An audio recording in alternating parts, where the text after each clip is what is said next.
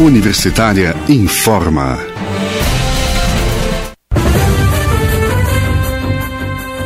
Olá, bom dia. Na Universitária agora são 11 horas. Eu sou Ana Flávia Pereira e estamos de volta aqui na rádio da Universidade Federal de Goiás com os boletins informativos desta terça-feira, 9 de março de 2021. Nossa programação você pode acompanhar nos 870m, pelo site radio.fg.br e pelo aplicativo MicoFG. Os boletins informativos da Rádio Universitária você encontra disponível também em formato de podcast nas principais plataformas digitais.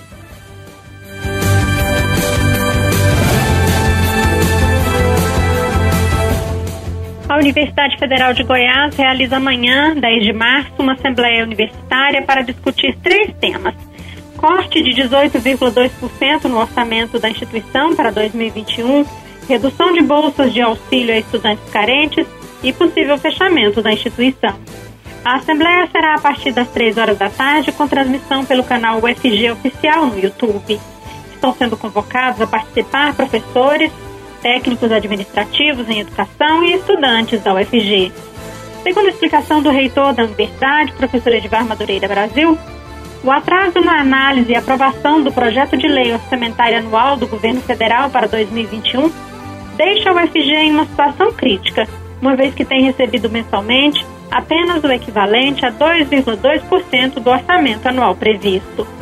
Além deste atraso, e a consequente liberação dos recursos em pequenas quantias, o orçamento de 2021 apresenta um corte de 18,2% nos recursos das universidades federais em relação ao orçamento de 2020.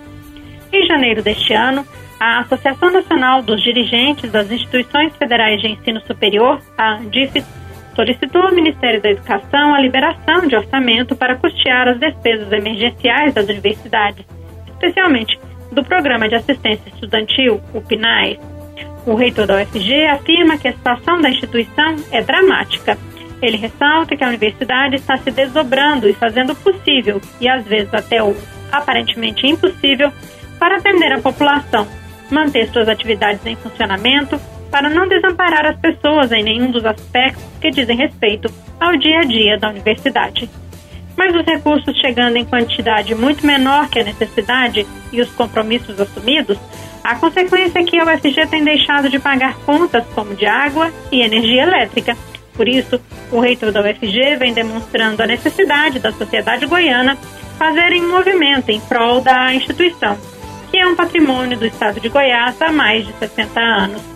Ele explica que o Congresso Nacional deve votar na semana de 23 de março o orçamento de 2021 e é preciso recompor o orçamento das universidades federais, sob pena dessas universidades não conseguirem funcionar plenamente em 2021.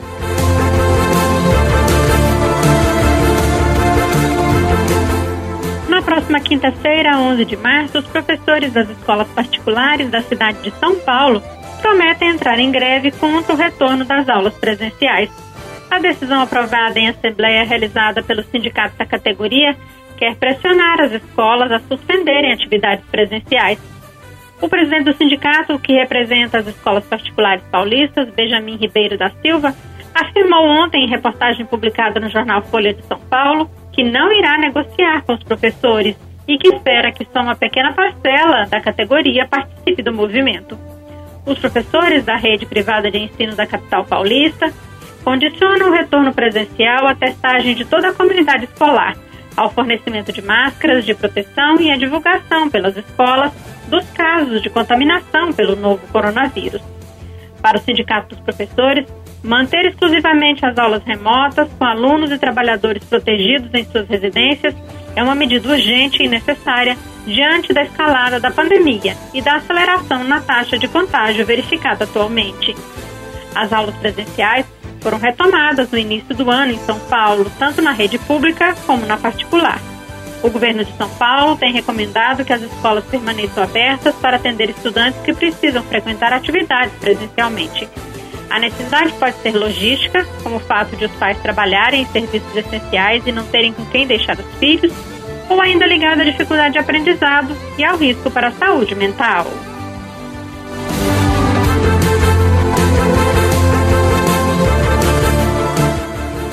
Ontem, no Dia Internacional das Mulheres, o Unicef, o Fundo das Nações Unidas para a Infância, divulgou um alerta de que mais 10 milhões de meninas correm o risco de se casarem precocemente devido à pandemia da Covid-19. Vamos ouvir as informações divulgadas pelo Serviço Português de Notícias da ONU. Mais de 10 milhões de meninas correm o risco de casar precocemente devido à pandemia. O risco é de se regredir após se terem evitado 25 milhões de casamentos infantis no mundo na última década, diz o Fundo da ONU para a Infância, Unicef. Um novo estudo destaca que 650 milhões de meninas e mulheres já foram vítimas desta prática. O Brasil está entre os cinco países onde ocorreu quase metade deste tipo de casamentos, ao lado de Bangladesh, Etiópia, Índia e Nigéria. Moçambique é outra nação de língua portuguesa que vem citada no estudo por promover ações em favor da aprendizagem das crianças, mesmo com as escolas fechadas e um retorno seguro na reabertura. Para a agência, tais medidas devem ser acompanhadas de contratação de professores e distribuição de materiais. O estudo, lançado no Dia Internacional da Mulher, destaca que medidas como encerramento de escolas, limitações económicas, interrupção de serviços e morte dos pais por Covid-19 deixaram as meninas mais postas ao risco de casar cedo. Antes da pandemia, 100 milhões de meninas já estavam em risco na próxima década. Nos últimos 10 anos, a proporção de meninas casadas antes dos 18 anos caiu 15%, um aumento de uma em cada cinco em relação ao período anterior. Da ONU News em Nova York, Alexandre Soares. Você sabia que mais de 40 mil pessoas são diagnosticadas por ano no Brasil com câncer de intestino? Considerada doença silenciosa, o câncer de intestino ganhou o mês de março como período de conscientização da população. Vamos acompanhar mais informações na reportagem a seguir. Março Azul busca conscientizar a população para o câncer do intestino, uma doença silenciosa. A campanha, que já é tradicional nos Estados Unidos e na Europa, quer levar informações sobre esse tipo de câncer que aqui no Brasil é diagnosticado em mais de 40 mil pessoas a cada ano. O professor de Educação Física Diógenes Ferreira, de 49 anos, conta como descobriu que estava com um câncer no intestino. Dez anos atrás, comecei a sentir uma dor, um incômodo na região do abdômen tudo. E aí fui fazer alguns exames e descobri que eu estava com, com câncer. E eu fiz todo o tratamento, né? Fiz quimioterapia. Foi um período muito difícil, mas deu, o resultado foi muito bom. O meu tumor reduziu de tamanho. Aí eu fiz a cirurgia para retirar né, aquele, aquele restante da, da massa do tumor que, que restou e estava tudo certo.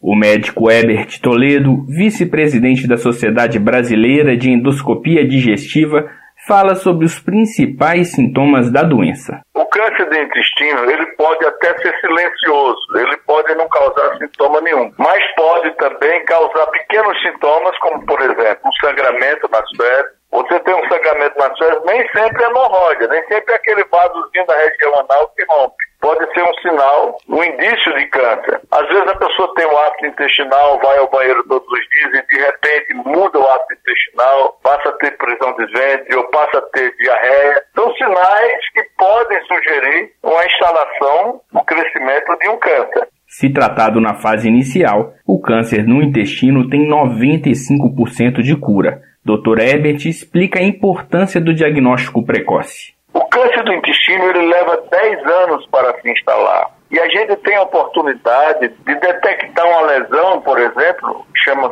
chamamos de pólipo, antes de ser câncer. Ou mesmo que seja câncer, que a gente consiga pegar em fase inicial, que está confinado apenas à parede superficial do órgão, com chance de 95% de cura.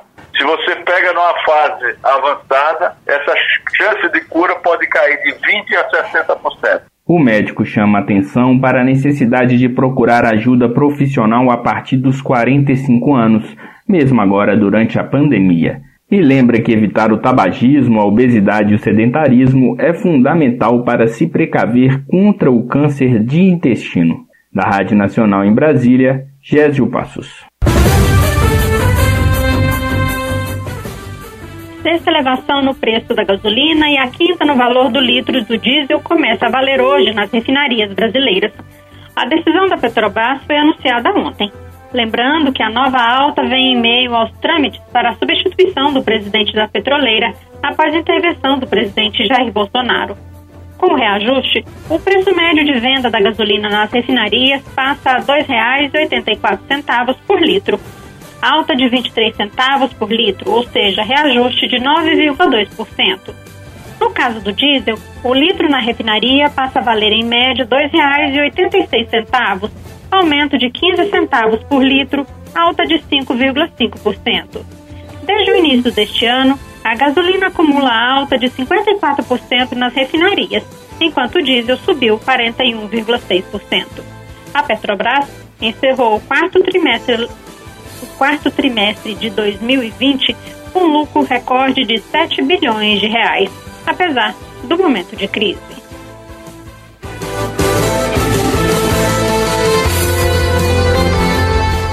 Agora na Universitária são 11 horas e 11 minutos. Acompanhe um novo boletim informativo às 3 horas da tarde.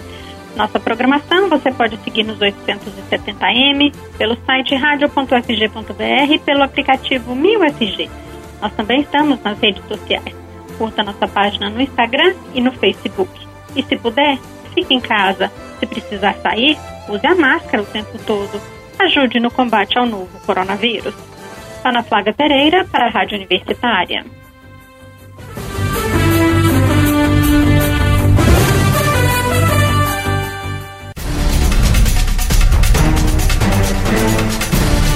Universitária informa.